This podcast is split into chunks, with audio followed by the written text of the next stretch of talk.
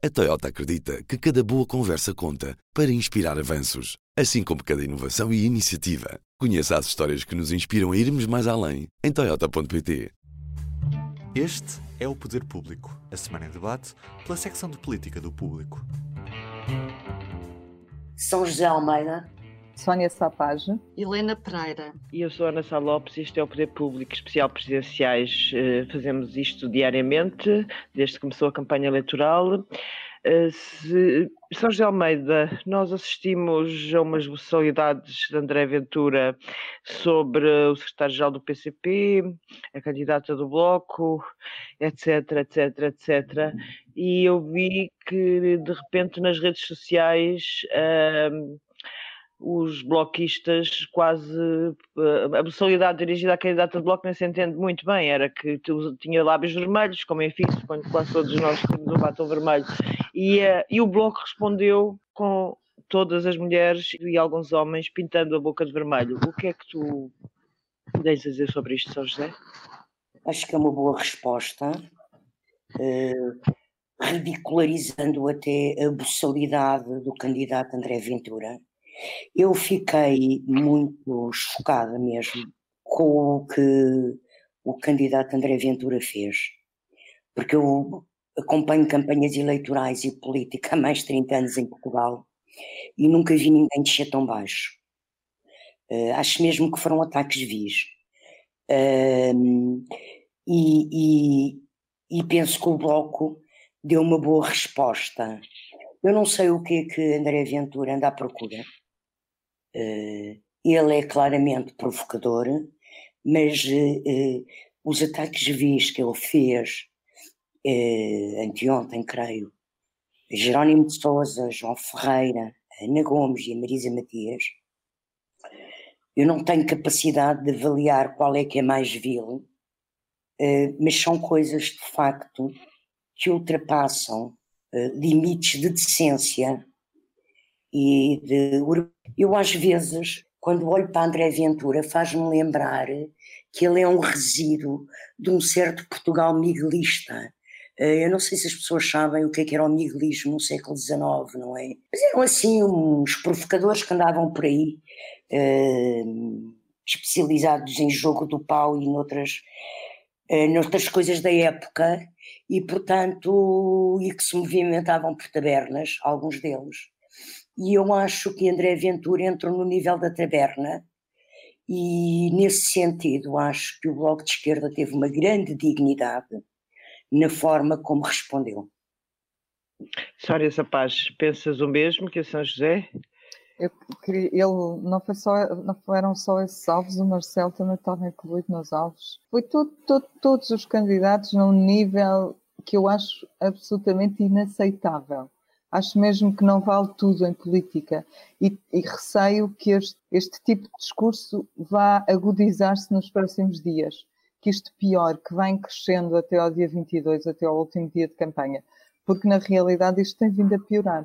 E eu chamo a atenção, e foi curioso, a campanha é, acabou por funcionar muito bem nas redes, a campanha dos lábios vermelhos, a partir, a, apesar de partir de um péssimo, péssimo momento, acabou por se tornar uma coisa curiosa e positiva no, nas redes sociais. A própria candidata Ana Gomes, viu, viu entretanto, fez um vídeo em que aparece a pintar os lábios de vermelho e pôs no, no Facebook, no Facebook, não sei se no Facebook, mas no Twitter eu vi. Um, partilhou esse seu vídeo a pintar os lábios, o que significa que há solidariedade uh, da parte das outras candidaturas, pelo menos desta, em relação ao que aconteceu porque, porque na verdade, lá está, o ataque não foi só à, à, candidata Marisa Matias, foi a todos, portanto, como diz o meu pai, quem não se sente não é filho de boa gente. E o que eles estão a mostrar é que se sentiram com aquilo e que não, não aceitam uma coisa daquelas. Eu, eu só posso dizer que foi, uh, até este momento, para mim, o pior momento, o pior exemplo o pior desta campanha. E olha que esta campanha não tem sido uma campanha fantástica, já teve muitas coisas más. Foi o pior de tudo. E espero que não deixe ainda mais. Mas tudo é possível com Ventura, não é, Helena Pereira? Sim, infelizmente sim. Eh, ehm, Ventura realmente consegue fazer coisas que nós achávamos inimagináveis há alguns meses. uh, e, e, e, cada vez que somos confrontados com a baixeza uh, da forma de, de, de, agir, porque eu nem digo da forma de fazer política, é da forma de ele agir, uh, temos sempre esta dúvida: deve-se ignorar ou deve-se denunciar? E neste caso uh, uh, foi essa ponderação que parece-me que a candidatura, com a Bloco de Esquerda e a candidatura da Marisa Matias fizeram, uh, e que foi perante aquele ataque, no caso da Marisa Matias, é um ataque que, que se reveste ao mesmo tempo de um, de um profundo machismo enraizado na sociedade. A forma de expor foi difundi-lo ridicularizá-lo, um, e eu acho que é a forma mais eficiente de explicar às pessoas que isto não é normal uh, e que não é aceitável. É que ele fez este discurso no interior do país, em Porto Alegre. Pelas imagens que eu vi na televisão, uh, a, maior, era, a audiência realmente era mais Uh, mais idosa e portanto eu pelo que eu percebo pelos contactos que eu tenho com as pessoas mais novas, eu acho que o, o este tipo de, de, discurso já não é aceitável de todo uh, nas faixas etárias mais jovens. Eu espero que eu espero estar certa, espero estar certa em relação a isso. Hum, vamos, vamos ver até que ponto a vileza tem eco na população portuguesa Uh, a verdade é que não sabemos. Eu também Inclusive... tenho muitas dúvidas, como a Helena estava a dizer, quando nós somos confrontados com este tipo de discurso, uh, o que fazer, porque reproduzi-lo é dar é, é ao preconceito e ao, enfim, uh, algo que não é crítica política. Aquilo não é crítica política, não é crítica à ideologia nem da Marisa, nem da Ana Gomes, nem do, de Jerónimo de Souza, que nem sequer é candidato nestas eleições, caramba, nem sequer é um adversário direto, mas enfim. Um, também tenho muitas dúvidas, acho que por um lado não se pode, não se pode fingir que nada acontece, e acho que foi isso que o, que o Bloco fez, e não só, como já disse, de maneira mais um pouco mais elevada bastante mais elevada. São José, afinal, Marcelo Rebelo Souza tem campanha ou não? Que isolamento é aquele? Agora parece que é um isolamento uh, voluntário ativo. Voluntário ativo. Uh, eu não consigo perceber nada nem da Covid do Sr. Presidente, nem da campanha do candidato Marcelo. Tu percebes alguma coisa, São José? Olha, da Covid do, do senhor Presidente já desisti de tentar perceber o que quer que seja, porque como todos os dias muda o lexito e a categoria, uh, eu ultrapassa-me, não tenho capacidade de entendimento para tanto. Devo ter um problema de miopia intelectual qualquer, mas não consigo acompanhar uh, o estado de saúde de Covid ou não Covid. Eu acho que o candidato Marcelo arranjou uma forma de fazer campanha bastante hábil, que é, ele já, ele já há cinco anos uh, tinha feito poucas deslocações, e agora faz ainda menos deslocações, não é? Portanto, o que também, ele andou cinco anos em deslocações, portanto todo o país o conhece, não, não precisa de se esforçar muito para ser reeleito. Mas arranjou uma coisa engraçada, que é, está em isolamento qualquer coisa, uns dias é profilático, outros dias é ativo, outros dias é passivo, pronto.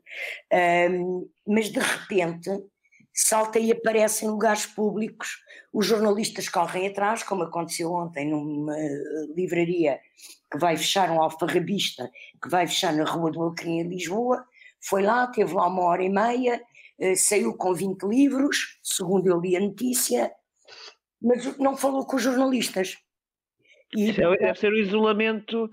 Deve ser o isolamento ativo. não fala com jornalistas, não faz campanhas, mas depois aparece para comprar livros num alfarrabista que vai fechar e vai lá despedir-se, por acaso era um, era um bom alfarrabista que eu conheço, mas chama os, os jornalistas para irem lá filmá-lo, mas depois nem se digna a abrir a boca. Uh, pronto, e a reconhecer que estão ali profissionais a fazer o seu trabalho e, e, e, que é normal que o queiram interrogar sobre a campanha e sobre o, o, o, que está ali a fazer. Bom, portanto, eu acho que é uma campanha sui generis, muito, muito habilidosa uh, e, e, provavelmente vai beneficiá-lo. Sónia Paz, concordas que este isolamento autoimposto, não consigo fixar a expressão, isolamento voluntário, certo? Sim. Que este isolamento voluntário passivo, eh, passivo vai uh, cria uma campanha um bocado absurda para Marcelo Rebelo Sousa, mas realmente ninguém percebe nada e ele se calhar terá pouco a perder. É uma campanha surpresa, eu chamaria, é uma novidade nas campanhas, nunca tivemos isto, é campanha surpresa. Ele ainda hoje, por exemplo, anunciou com meia hora, 40 minutos, sei lá, menos de uma hora de, de diferença, anunciou que ia fazer uma ação de campanha numa farmácia social. E claro que a imprensa vai toda atrás e, que, e, tenta aproveitar os poucos momentos que tem com ele para, para fazer qualquer coisa. E foi. E o que é que ele disse? Disse que esperava que este confinamento durasse um mês e que lá para o carnaval já estivesse as coisas mais uh, distendidas. Um, eu espero que os portugueses não entendam isto como aquela coisa de no, vamos todos celebrar o carnaval porque então. Eh, então como vamos todos para a praia, como foi no, no verão. Isso significaria que agora vamos todos confinar-nos, estragamos tudo no, no carnaval, depois voltamos a confinar-nos e, e, nunca mais saímos daqui. É? Portanto, também é preciso ter um bocadinho de cuidado como é que se interpretam estas coisas e como é que se dizem. Um, mas esta campanha surpresa dele, apesar de ser a mais uh, inédita, as outras não estão, não estão a funcionar assim, Uh, não, é, não, é, não é única. Uh, Ana Gomes também nós só sabemos o que vai fazer de um dia para o outro. Uh, no fundo, toda esta, toda esta situação da Covid criou uma desorganização total nas campanhas e isto, enfim, isto faz com que seja muito difícil também acompanhá-la jornalisticamente e, e mesmo as pessoas em casa.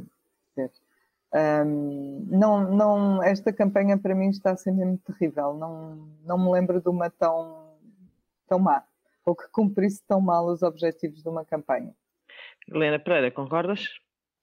Sim, no caso, no caso de Marcelo, eu pare, parece-me que há uh, uma, uma preocupação obsessiva da parte do, do candidato uh, de tudo o que faz. Um, ter uma espécie de, de, de, autorização. Eu acho que é o Expresso hoje que diz que uh, ele uh, tem autorizações diárias da DGS para sair é. à rua.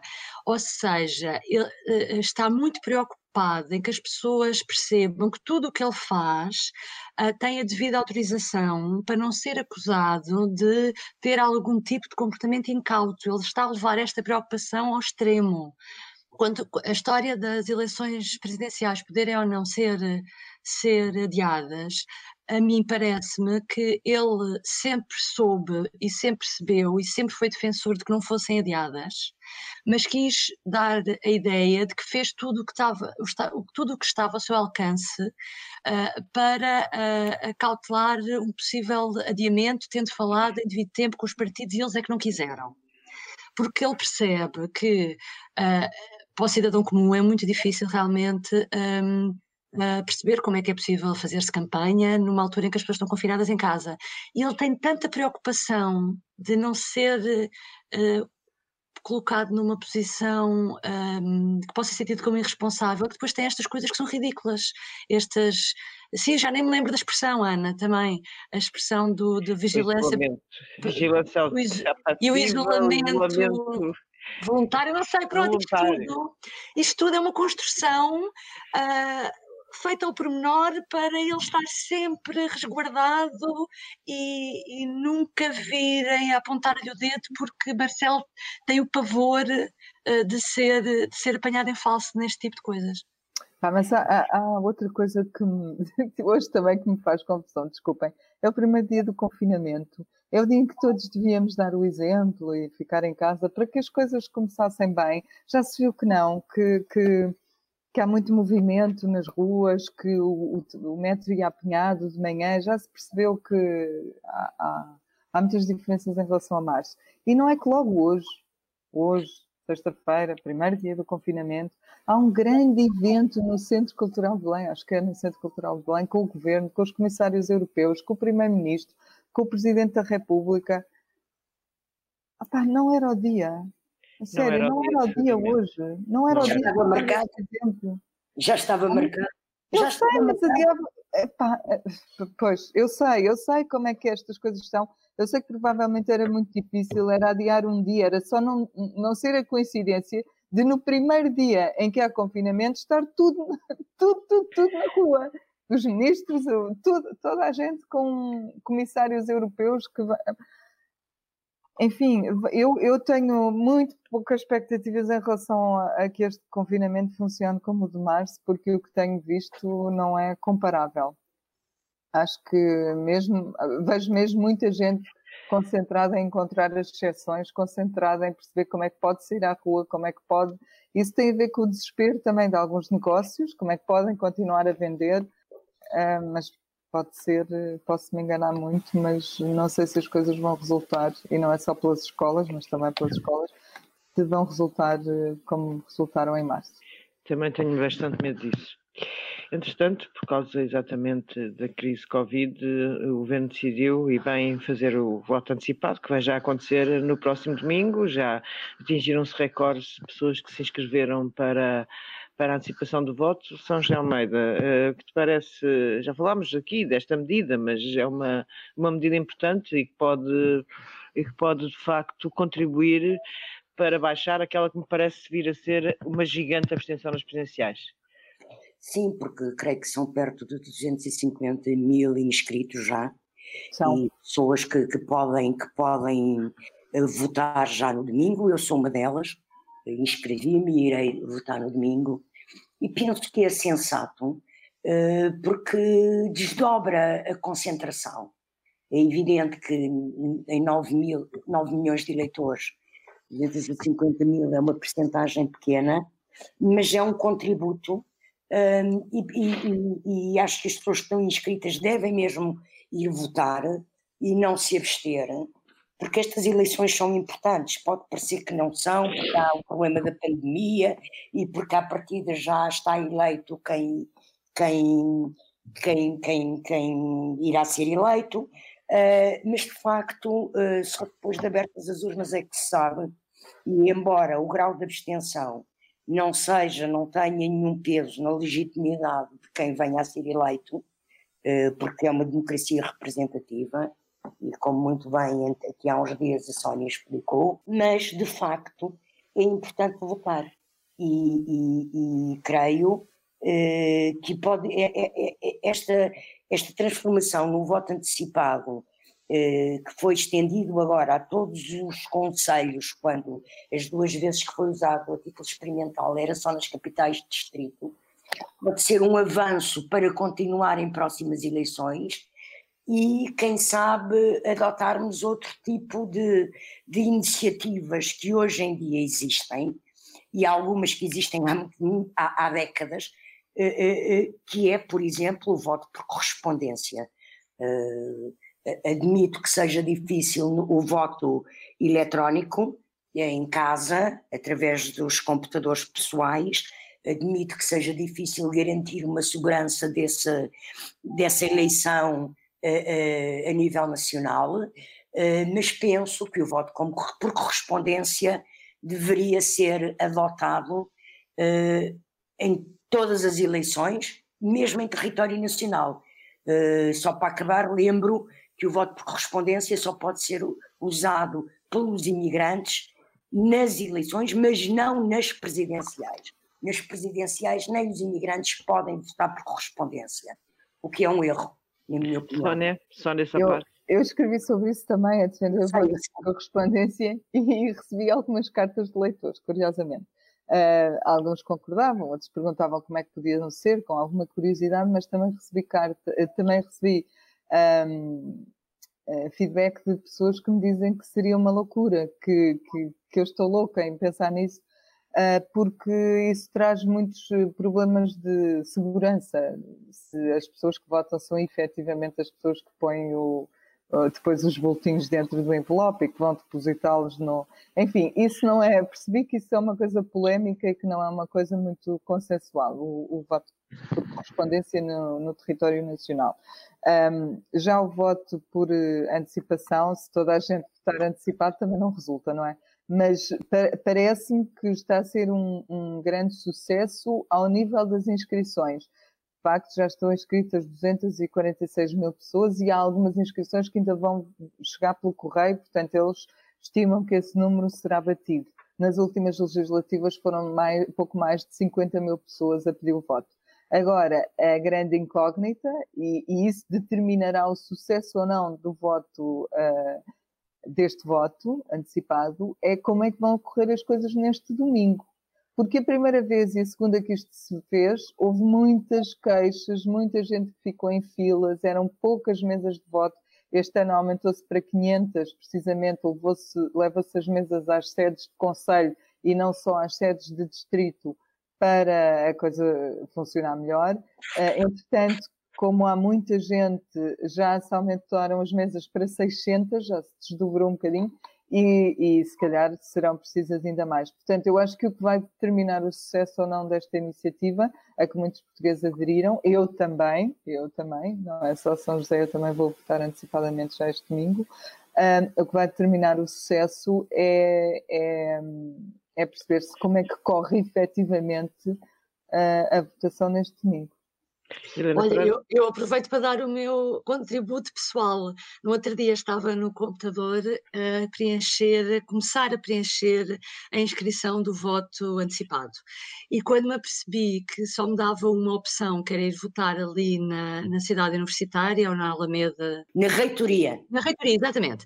Como só me aparecia uma opção, achei estranho e desisti e pensei assim Uh, eu nunca me lembro votar há não sei quantos anos e nunca me lembro na, na minha na escola onde eu voto uh, é tão raro haver filas uh, é tão seguro que eu prefiro não tenho problema nenhum de ir votar no sítio habitual porque as pessoas que estão preocupadas eu não sei alguma alguma histeria, vamos lá ter calma.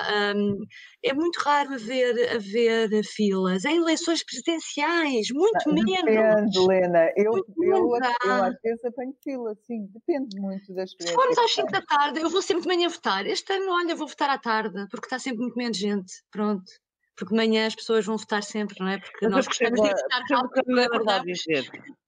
Eu também, eu também me inscrevi para votar antecipadamente. Julgava, como moro aqui ao pé da reitoria, julgava que era por causa da minha, mas não. É a freguesia de Alvalade que vota na, na, reitoria. Não é só São José, há mais outras freguesias que votam. É, mas pronto, mas de qualquer mas forma... mais lugar, não é só, não é houver, universitária. Se houver muita gente, a quem se inscrever no dia 17 e resolver recuar, pode voltar no dia 24. Sim, claro. Bem, o poder, o poder público acaba aqui, amanhã há mais, e, ehm, e então até amanhã. Até amanhã. Até amanhã. O público fica no ouvido. A Toyota acredita que cada boa conversa conta para inspirar avanços, assim como cada inovação e iniciativa. Conheça as histórias que nos inspiram a irmos mais além em Toyota.pt.